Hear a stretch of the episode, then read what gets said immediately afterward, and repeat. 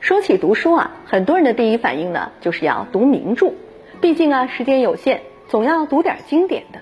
而且读名著也容易获得一种优越感，比起读网络小说，读名著显然更能登大雅之堂。我的意思啊，当然不是说读网络小说不好，但是我们必须意识到，从一个人的知识结构与社会需要来说，读名著显然还有更多的意义。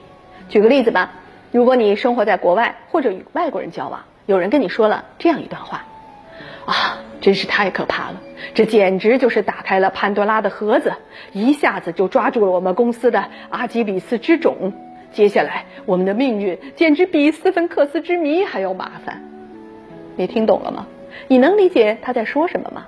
如果没有点西方文学和文化基础，确实听上去还挺难懂的。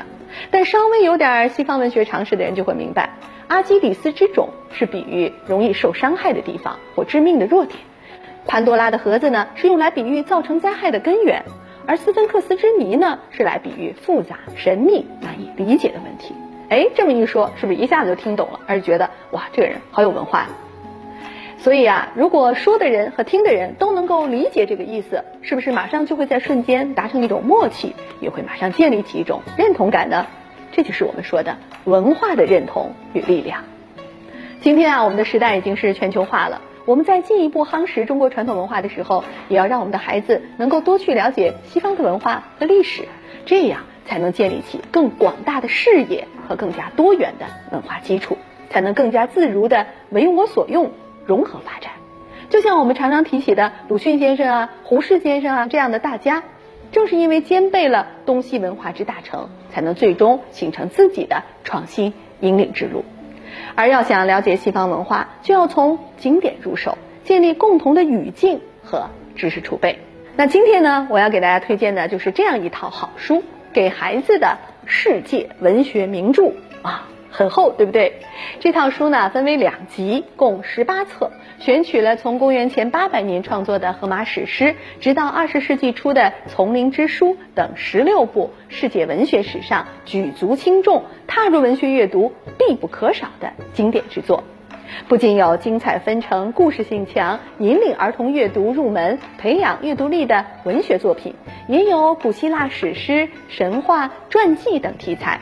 让孩子啊与文明的起源和历史的更迭相遇，来开拓儿童的阅读视野与思维。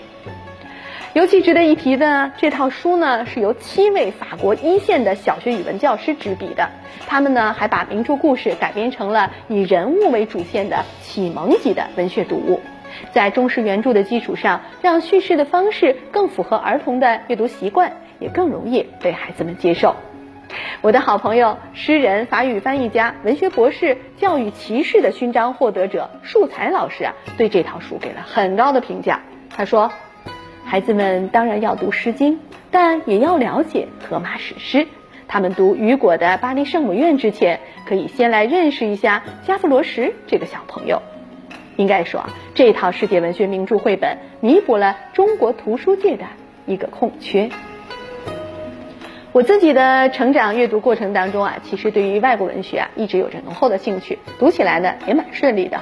大概呢是跟我小时候就开始阅读此类书有很大的关系。讲课的时候呢，我经常遇到很多人啊提起阅读外国文学啊，就觉得特别的难，人名也记不住，觉得哇简直读不下去。